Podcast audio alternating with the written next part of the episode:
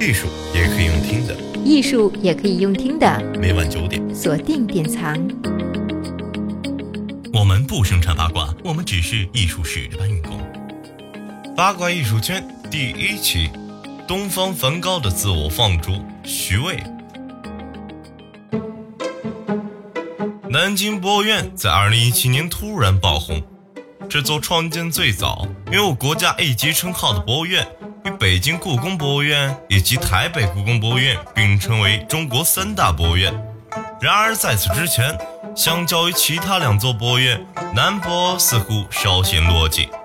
但就在去年夏末，数万人拖家带口涌向南博看展会，队伍从取票大厅一直蜿蜒到博物院的大门外，就算是淋雨挨饿也在所不惜。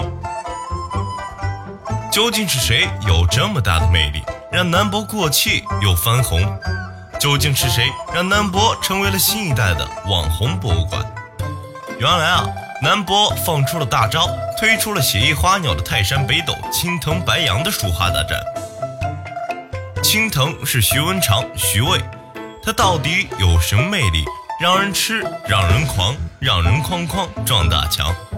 本期八卦艺术圈就要深扒这位用生命演绎“命运多舛”四个字的明代奇才徐渭。徐渭少年天才，却八事不中：百日丧父，青年丧兄亡妻，为抗倭建言献策，书画诗词戏曲无一不通，无一不晓。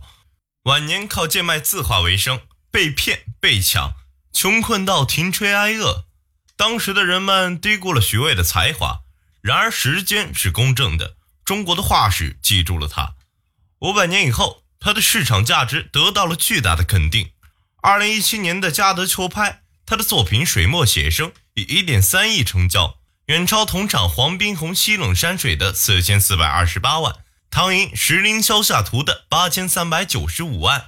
齐白石英雄独立的九千八百九十万和张大千水月观音的一亿，有人在知乎上问啊，徐渭是否能够称为东方的梵高？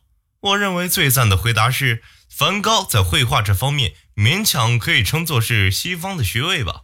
徐渭字文清，改字文长，号天池，青藤山人，山阴人，明代著名的文学家、书画家、戏曲家，也是军事家。于明宗正德十六年，降生在浙江绍兴山县的一个大家族。他的父亲徐聪曾担任四川夔州府同知，妻子童夫人生有二子，分别为徐怀和徐禄。童夫人去世以后，他的父亲续娶了苗夫人。晚年纳苗氏侍女为妾，生下了徐渭。后人说出名要趁早，徐渭从小就是别人家的孩子。他六岁受大学。日诵千余言，熟一授数百字，不在目，力诵诗听。十岁时模仿杨雄的解嘲，做了一篇《释悔》。他性格豪放，执掌之间万言可救。徐渭被当地乡绅称作为神童，邻里街坊无人不知，无人不晓。不过，徐渭的人生并没有像他的智商一样一路开挂。出生不到百日，徐渭的父亲便撒手离世。十岁时，生母被苗氏赶出了家门，骨肉分离对徐渭的内心产生了极大的影响，所以他常常有寄人篱下之感。徐渭十四岁时，苗夫人辞世，失去了唯一依靠的徐渭投奔同父异母的兄长徐怀，两人相差三十七岁，并且毫无手足情深可言，所以两人平日相处并不愉快。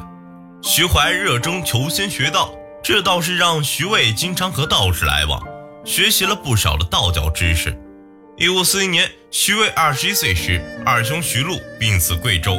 四年之后，兄长徐怀因为炼丹服药而丧生，徐家的家产也被当地的权豪抢走。总之啊，徐渭是人财两空。至此，他的亲人全部都领了盒饭，除了他的生母。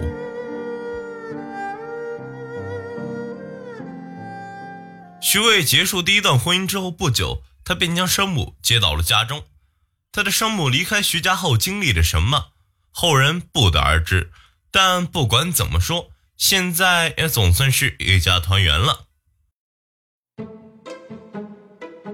话说徐渭的一生中一共有三段婚姻，虽然过程颇多周折，不过结局都无一例外的以失败而告终。二十一岁时，一穷二白的徐渭娶同县妇人潘克敬的女儿为妻子，成为了入赘女婿。幸运的是，夫妻二人恩爱有加，并且因为有夫妻相，徐渭还给妻子取名潘四。徐渭顺利吃上了软饭。还托岳父的福气开始接触官场，他跟随担当典史的岳父游宦阳江，协助办理公文，可谓是春风得意。兴致高昂的徐渭登上了滕王阁，游览梅岭观音洞，吟诗赋词时曾流露出少有的乐观情绪。回到绍兴以后，他广交当地的文士，与萧冕、陈克、杨科被称为粤中十子。其中，沈炼、陈克对徐渭的文艺创作影响最大。故事里往往最怕但是，幸福的生活不过几年。潘四在产下长子徐梅后，因为肺痨而病逝。老丈人认为徐渭没有照顾好自己的女儿，自然而然地对这个女婿恨之入骨，眼不见心不烦，就将徐渭撵出了潘家。嘉靖二十六年秋天。徐渭带着三岁的徐梅搬出了潘家。三十九岁那年，徐渭再次入赘，这次续娶的是杭州王姓之女。不过这段婚姻极其的短暂，当年秋天，徐渭便结束了这一段关系。晚年他在吉谱中记载：夏入赘杭之王烈甚，始被疑而误，秋绝之，至今恨不已。可以看出啊。徐渭似乎是上当受了骗，以致用烈甚这样的词语来评价对方。晚年想起此事来，依然恨得牙痒痒。总之，这是一次极其失败的婚姻。四十一岁时，徐渭在胡宗宪的张罗下，开启了第三段的婚姻。有人要问，胡宗宪又是谁呢？说起明朝抗倭名将，大家应该都知道戚继光。当时正是胡宗宪推荐戚继光担任参将。并且允许戚继光招募新军，使得戚家军成为浙江抗击倭寇的主力军。胡宗宪时任兵部尚书兼督察院右都御史，拥有少保的头衔，监制江西。下一期我们还会提到此人。徐渭不仅仅帮助胡宗宪博得了皇上的喜爱，也稳住了其在朝野上的势力，很快就成为了核心的成员。为了让徐渭安心的工作。